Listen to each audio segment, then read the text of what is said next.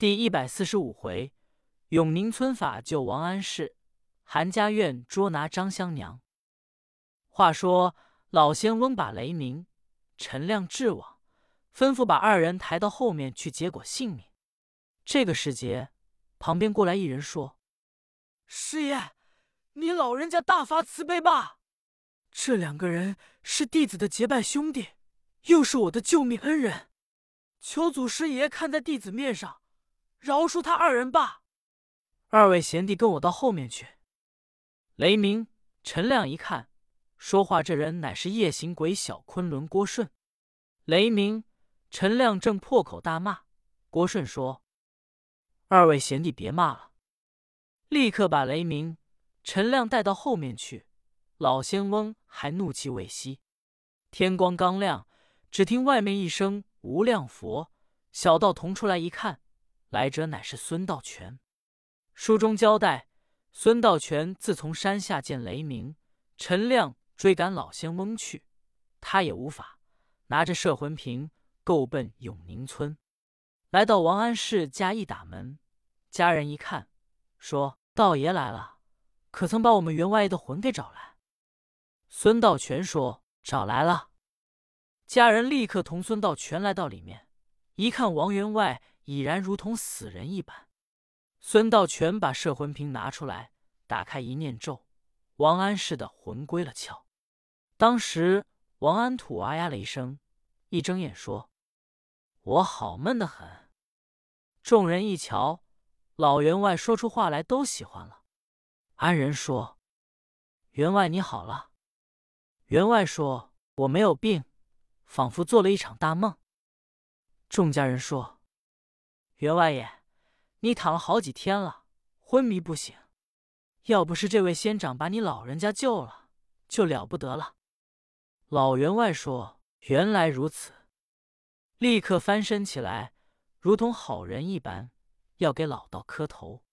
孙道全说：“老员外千万别给我磕头，我要损阳寿。”家人先给拿过桂圆蓉来，王安土喝了。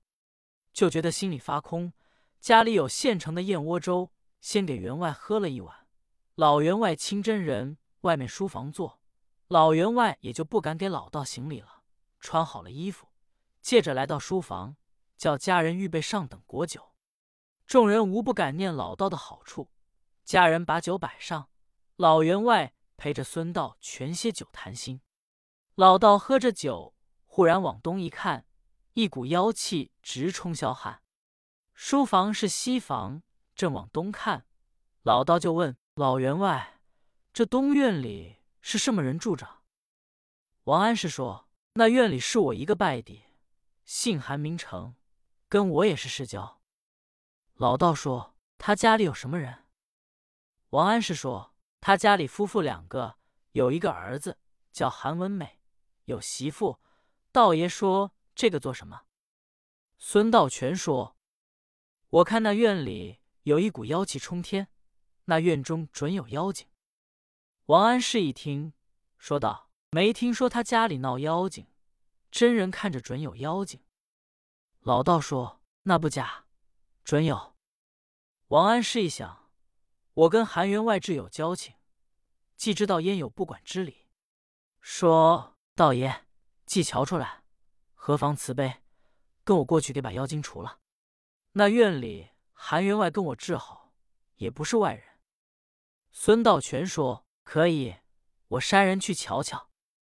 老员外立刻同老道来到隔壁一叫门，韩员外家的管家出来开门，一看说：“王员外，你老人家好了。”王安土说：“好了，你家员外可在家里？”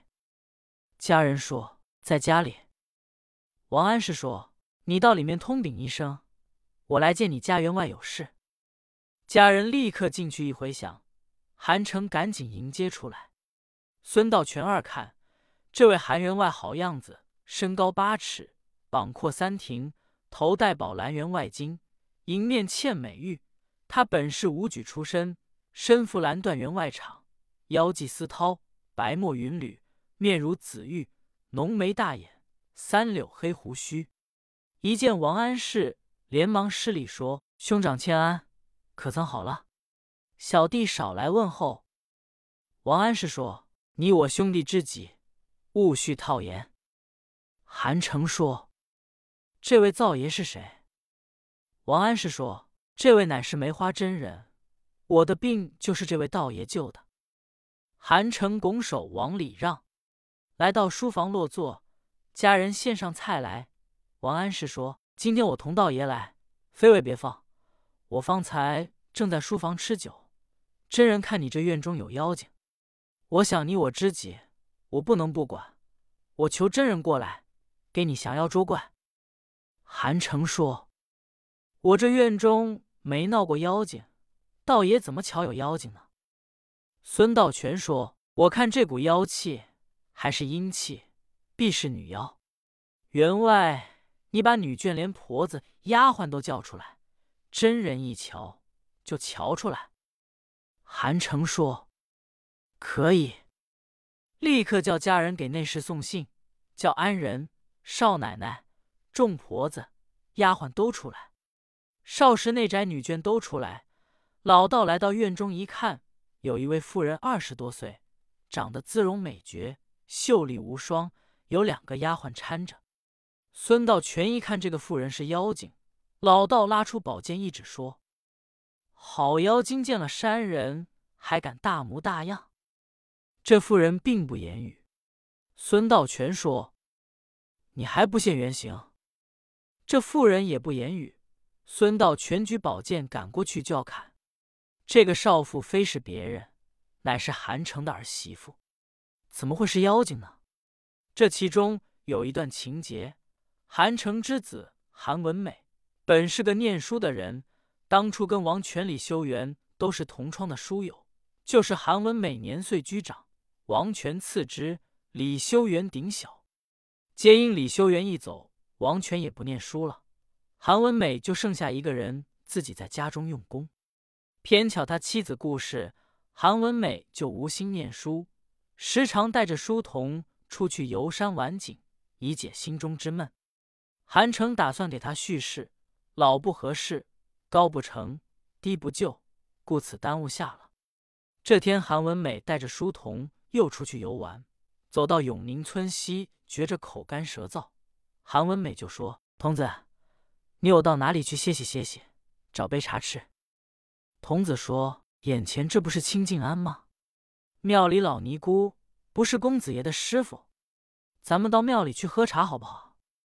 韩文美一想也好，立刻同书虫来到庙门口叫门。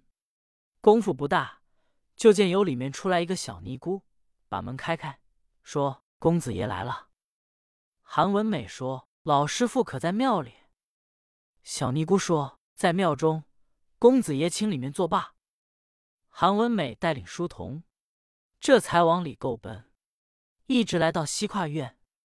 这院中是西房三间，北房三间，南房三间。小尼姑来到北房禅堂，一打帘子说：“师傅，韩公子来了。”这房里老尼僧法名庙会，一听说韩公子爷来了，赶紧有礼出来，说：“公子爷来了，怎么这么闲在？”韩文美赶紧行礼，说：“师傅一向可好？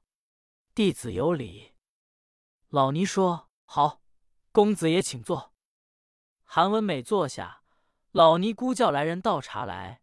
只听里面屋中一声答应，真是娇滴滴声音。一掀帘子，由里面出来一个带发修行的少妇。韩文美一看，真似貌比天仙，给韩文美过来一道茶。韩文美就闻着妇人身上带着有一阵兰麝之香，这妇人把茶倒上，漫闪秋波，斜包杏眼，瞧了韩文美一眼，转身进屋中去。韩文美一瞧这妇人，当时心神飘荡，这才问老尼僧：“这位妇人是谁啊？”庙会说：“这是我新收的徒弟，她姓张，名叫香娘，她原是这村北的人。”她丈夫放肆，家有婆母，要逼她改嫁，她不愿改嫁，情愿出家，拜我为师，就在我这庙里侍奉佛祖。韩文梅点了点头，坐了片刻，立刻告辞。一出庙，真仿佛把魂留在庙里。到了家中，是非只为多开口，顺脑皆因强出头薄，急也觉得脸上无光。莫若找我师傅，我把妖精捉了，可以赚赚钱。想罢，立刻往前就走。刚一出了巷口，就听后面忽然起了一阵怪风，量情必是妖精追赶下来。不知孙道全性命如何？且看下回分解。